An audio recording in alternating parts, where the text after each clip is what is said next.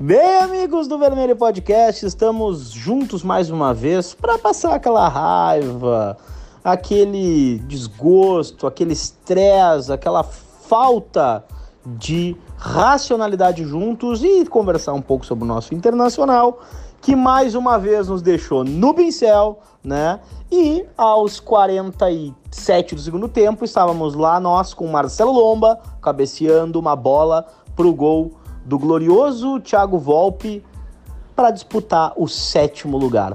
Comigo e muito, mas muito pistola também, o querido, amado Lucas Colar. E aí, Lucas, o que, que eu te pergunto?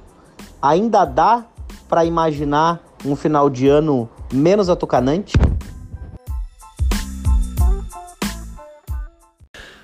Bom dia, boa tarde, boa noite, Dricos. Olha, é, realmente não dá para imaginar algo diferente, né? O Inter em 2019 eu defini ontem, acho que é a melhor definição que eu poderia ter encontrado. É uma fábrica de decepções, né? É, por mais que muitos digam que a gente tenha chegado até muito longe pelo que a gente tem no plantel, é, eu esperava mais, né? Especialmente pós Copa do Brasil. E o retrato né, do Lomba ir para a área para tentar o um empate, para conseguir um, um, sétimo lugar e, e contar com a ajuda do CSA para uma vaga direta. É, é o retrato, né? São vários retratos que a gente pode pegar, né? O retrato do Parede errando passe no primeiro gol, do Wendel que não faz cobertura, né? Sabendo que o Cuesta joga adiantado, né? E, e, o Wendel, que é o lateral esquerdo, que nunca aparece no replay do gol, né? É o lateral esquerdo e gol que o Inter salva pelo lado esquerdo, ele nunca tá no replay. É, são tantas coisas que a gente pode falar, né? É o retrato do D'Alessandro no banco, é o retrato dele entrando com 2 a 0 contra, é o retrato o Nonato e o Neilton saindo né, no segundo tempo. É o retrato do Zé Ricardo e na coletiva que os jogadores sentiram né, o emocional da briga pelo oitavo lugar no Campeonato Brasileiro. Né, de que sentem para jogar no Beira Rio, jogadores que, né, que o Inter tem uma média de mais de 30 anos. É difícil, cara, é muito difícil te engolir que o ano vai terminar dessa forma, coroado com uma vaga na pré-Libertadores, graças ao Palmeiras, né, que neste momento está ganhando do Goiás. É muito triste, cara, mas é o que o 2019 nos reservou aí pro final do ano. E tu, meu caro Drico, sei que tu tá pistola também, mas o que, que tu pode dizer desse São Paulo 2, Inter 1 e o final de ano melancólico no Beira-Rio? Ah, velho, o que, que eu posso te dizer é que o Internacional, eu não sei se entrou para perder de pouco, mas a questão é que a gente acaba sempre esbarrando nos mesmos problemas, no mesmo estresse.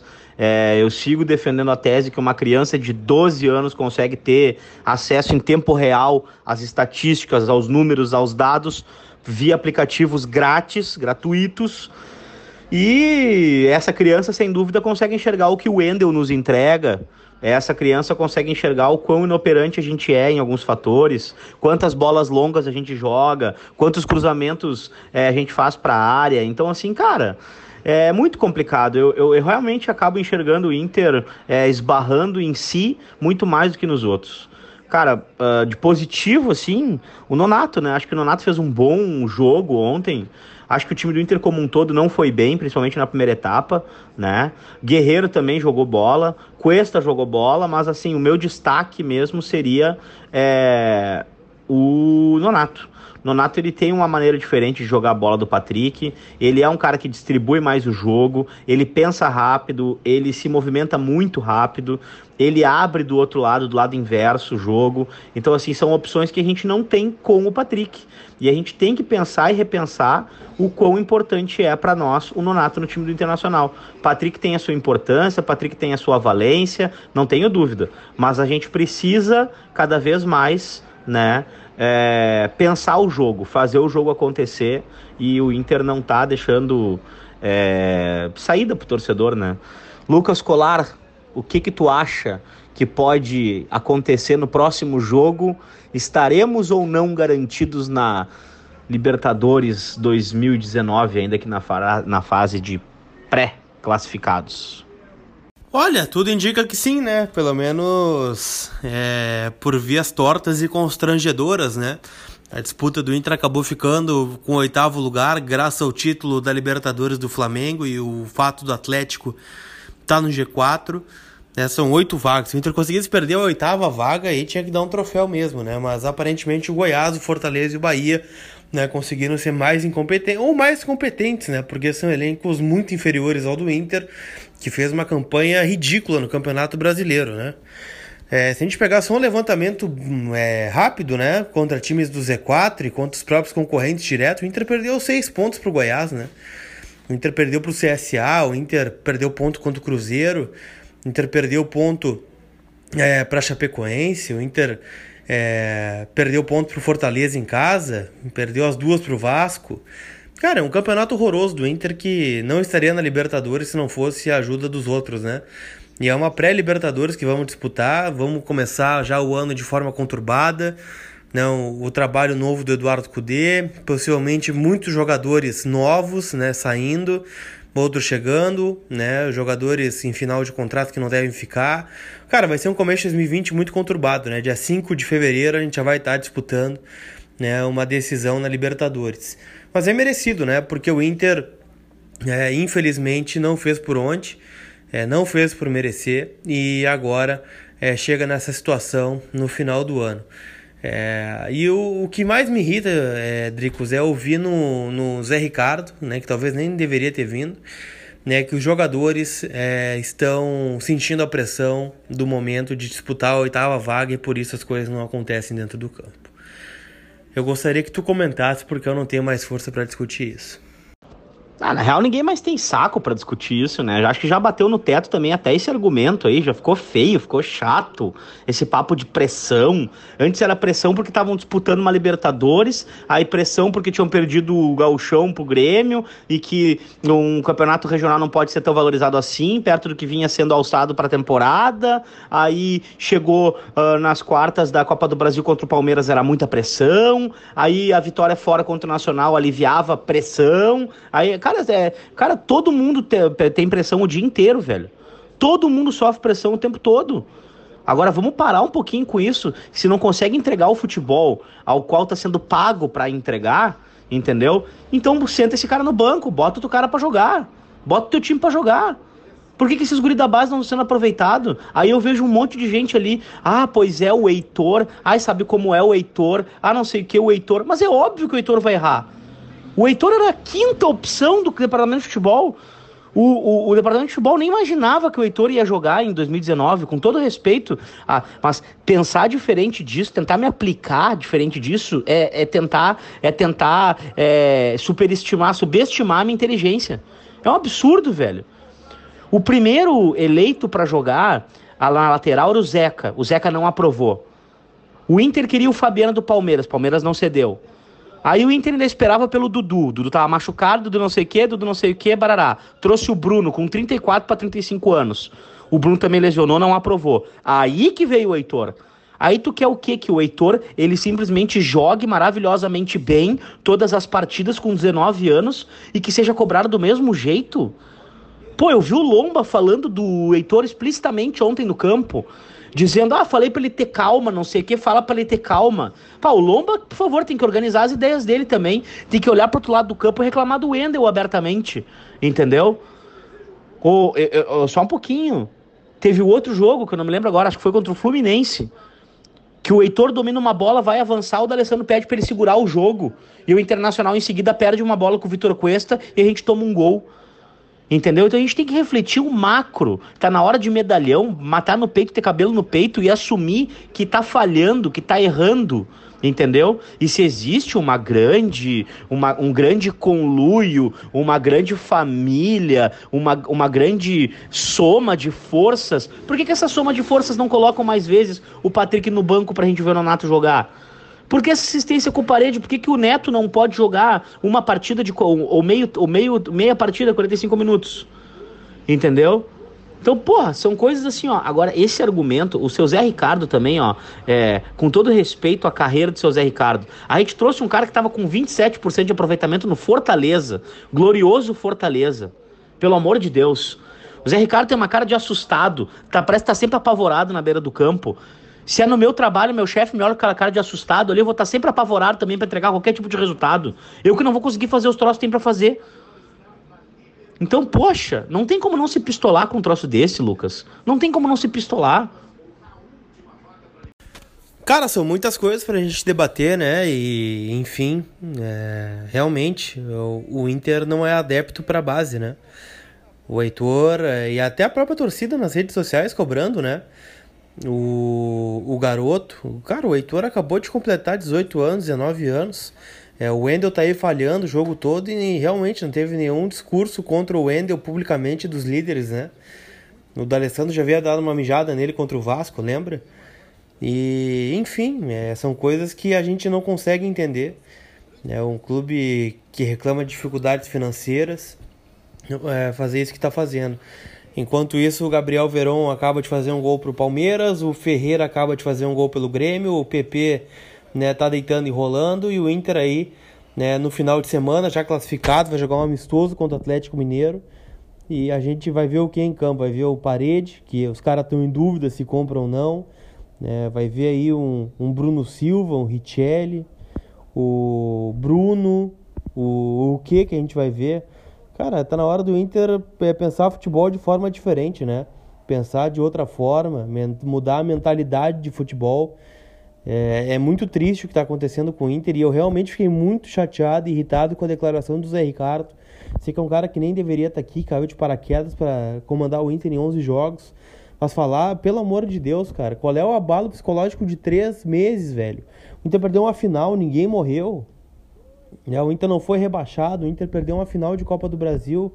É, não vou dizer que é normal perder uma final, mas acontece, só um ganha e o Atlético talvez estivesse mais preparado né? Tivemos nossos erros, tivemos é, problemas, mas enfim, é, o Inter acabou perdendo, tem que reagir. A gente tem um exemplo aqui no Rio Grande do Sul: o Grêmio levou cinco do Flamengo, foi eliminado da semifinal da Libertadores, ganhou cinco jogos seguidos e tá na Libertadores na fase de grupos. Cara, isso não existe, velho. A gente vai falar o que? É que jogadores estão sentindo psicológico, o D'Alessandro está sentindo psicológico, o Edenilson está sentindo psicológico. Cuesta e Moledo, Wendel, Lomba. Olha a carreira desses jogadores, por onde passaram, o que já ganharam. É, não dá para admitir isso, velho. E a gente vai mais pra... e o que me preocupa também é o 2020, né, Dricos? O que que vai acontecer com com o Internacional? É, o, o que que vai ser o nosso 2020? O que que a gente vai esperar do 2020? né? O qual, qual time que a gente vai montar, o que, o que, que a gente vai planejar em menos de um mês para disputar dois mata-matas de Libertadores, dois se Deus quiser, né? Tem que passar o primeiro e depois chegar no segundo para ir chegar na fase de grupos. É com técnico novo, estrangeiro, né? Sem o vice de futebol, né? que foi lá contratar, sem é, talvez o executivo que foi lá buscar. Então são coisas que me assustam, cara. É, é realmente bem complicado né, pensar no futuro do Inter para 2020 e vendo é o melancólico 2019 acabando. É, meu, o Inter está se classificando para Libertadores com 48% de aproveitamento. E isso para mim não é motivo da gente comemorar, porque é mais um ano de a gente estar tá aqui lutando por uma vaga intermediária numa tabela de classificação após ter perdido um título, né? E ter sido vice em duas vezes, né, no campeonato. Em campeonatos tanto estadual quanto Copa do Brasil. Mas o que mais me assusta também é essa projeção, né? O Internacional não consegue ser definitivo em relação a quase nada quando diz respeito a gente falar sobre o futuro, né? Parece que é difícil falar sobre o futuro do Guerreiro, sobre o futuro do próprio Rodrigo Caetano, sobre o futuro do D'Alessandro, sobre o futuro do Patrick, do Nico Lopes, do próprio Wendel, que tem mais um ano de contrato, Natanel tem mais dois anos de contrato, entendeu? É, cara, a lista de dispensa no Internacional é grande, o torcedor tá ansioso, eu tô atucanado, tá todo mundo desgraçado da cabeça, porque as coisas simplesmente parecem que não se refletem em realidade, em solidez, em a gente conseguir administrar o, o óbvio, o básico. A gente tá sempre fazendo jogão contra time ruim, contra time fraco. Fazendo jogão contra o Corinthians que não tá jogando nada. Fazendo jogão contra o São Paulo que não tá jogando nada. Fazendo jogão contra o Fortaleza. Fazendo, perdendo pro Ceará, entendeu? Tendo que ouvir letrinha do Argel sabe? Então, tipo assim, o Internacional é uma, ele é uma fábrica de incoerência. Porque, no fim, se a gente fala alguma coisa, não demora muito para vir alguma reclamação direta ou indireta dos microfones, como se o culpado fosse o torcedor, como se o culpado fosse quem está na arquibancada, como se o culpado fosse quem consegue evidenciar que existe uma bagunça, uma falta de liderança, né? E outra coisa, cara, a gente tem que descentralizar também um pouco essa importância que a gente está dando pro D'Alessandro, porque o D'Alessandro está acabando a carreira dele. Ou é essa a última temporada ou vai ser a próxima. Então, agora é ó, muito obrigado, D'Alessandro, por todos os serviços prestados internacional. Desculpa se a direção falhou contigo em ter demorado 200 anos para ir atrás do meia, mas a gente não pode mais depender do Alessandro e toda vez falar que ele é o expoente técnico, que ele é o cara que vai conseguir é, é, mudar uma partida, vai conseguir mudar um aspecto de jogo, vai conseguir dar um anímico diferente pro time, né? Né, Lucas? O que, que tu acha sobre isso? Cara, falar do D'Alessandro sempre é muito difícil, né? Mas é, eu vou dizer o que eu disse em outras oportunidades. E eu acho que o 2020 do Inter acelerado agora com a pré-Libertadores, ele faz com que o D'Alessandro seja uma peça importante mais no ambiente fora de campo do que propriamente em campo. E algumas perguntas têm que ser feitas nessa renovação ou não do D'Alessandro. A principal delas é, é a matadora, né? É, o fato do D'Alessandro ficar vai fazer com que o Inter não procure o um meia? O fato do D'Alessandro renovar vai fazer com que o Inter é, dependa dele mais um ano, com 39 anos? Qual jogador é protagonista do seu clube, titular absoluto com 39 anos? É... Se o D'Alessandro não jogar, como não jogou a final da Copa do Brasil, quem vai jogar no lugar dele? É... Se o D'Alessandro ficar fora de uma final, como foi contra o Atlético, se ele ficar fora na pré-Libertadores, quem joga?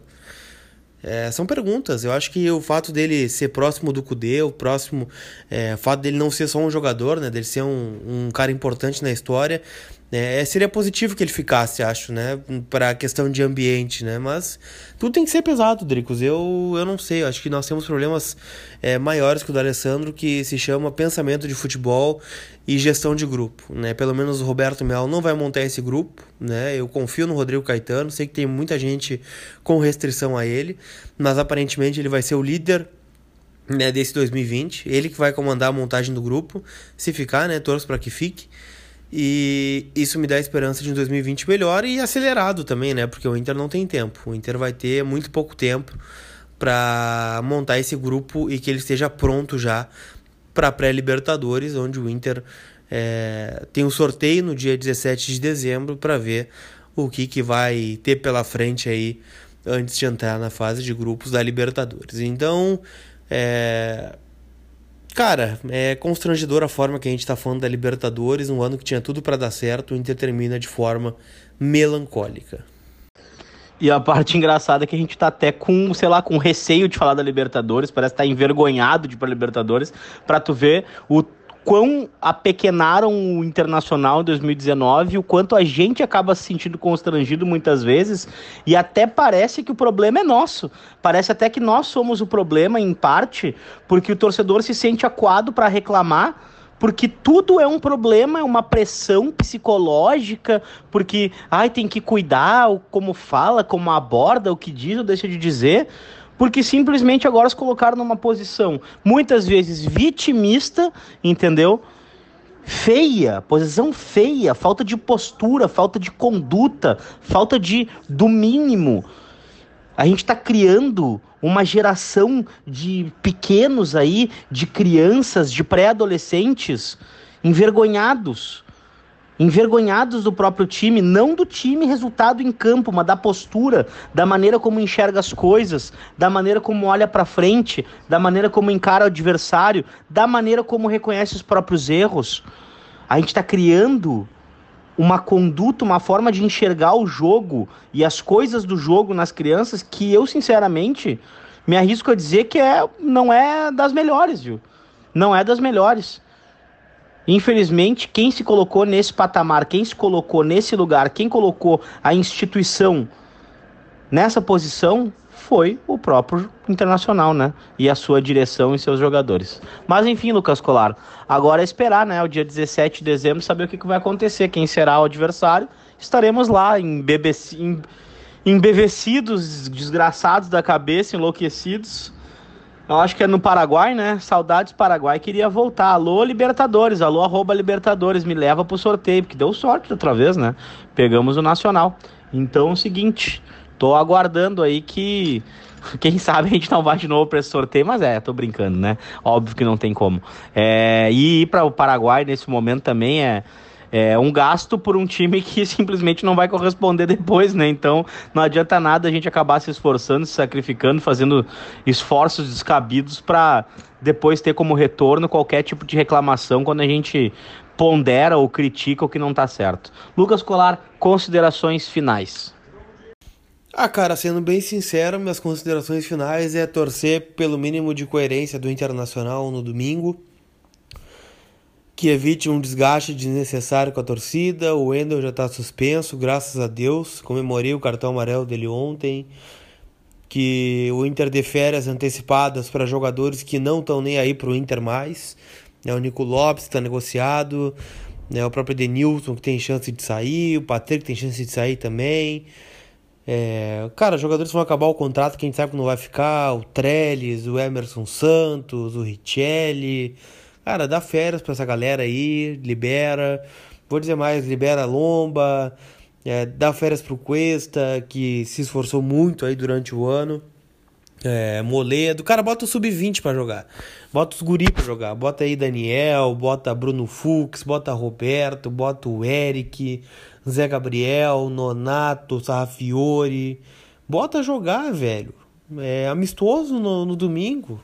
Dá um alento pra torcida que não aguenta mais ver esse time é, com dificuldades psicológicas e que sentem a pressão, segundo eles mesmos, em uma disputa de oitavo lugar no Campeonato Brasileiro. E é isso, eu torço para que isso aconteça e a gente tenha pelo menos um último jogo digno aí de Inter no estádio Beira-Rio e torcendo né, por uma sorte é, melhor em 2020 a partir do sorteio no dia 17 de dezembro. Ah, meu, e fora tudo isso, eu queria agradecer porque hoje começou aquela onda de top 5 do Spotify e a gente começou a receber uma chuva de mensagens de pessoas que têm entre os seus mais ouvidos o Vermelho Podcast.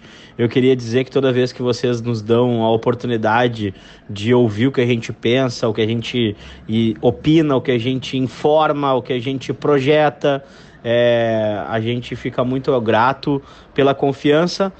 Se vocês estão escolhendo a gente para ouvir, nesse mesmo tempo vocês estão abdicando de fazer outra coisa, ou estão abdicando de ouvir outra, outra fonte, de ouvir é, outro veículo. Então, assim, cara, eu só tenho a agradecer. 2019 foi um ano fantástico para mim e tenho certeza que para o Lucas também. Então, meu nome, nome dele, eu quero deixar um abraço apertado em cada um de vocês dizer nas palavras do Fernandão que os jogadores vão passar, as direções vão passar e o clube fica, a instituição fica, a torcida fica. E se Deus Nosso Senhor quiser, vocês vão me encontrar muito no pátio do Beira Rio. A gente vai se abraçar muito, vai chorar muito, vai passar muita raiva também, porque a vida é feita disso.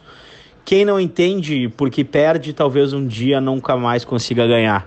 Que a gente consiga entender o porquê perdemos, aplicar autocrítica e avançar, porque o futuro é logo ali. Um beijo no coração de vocês e até o próximo Vermelho Podcast. Tchau.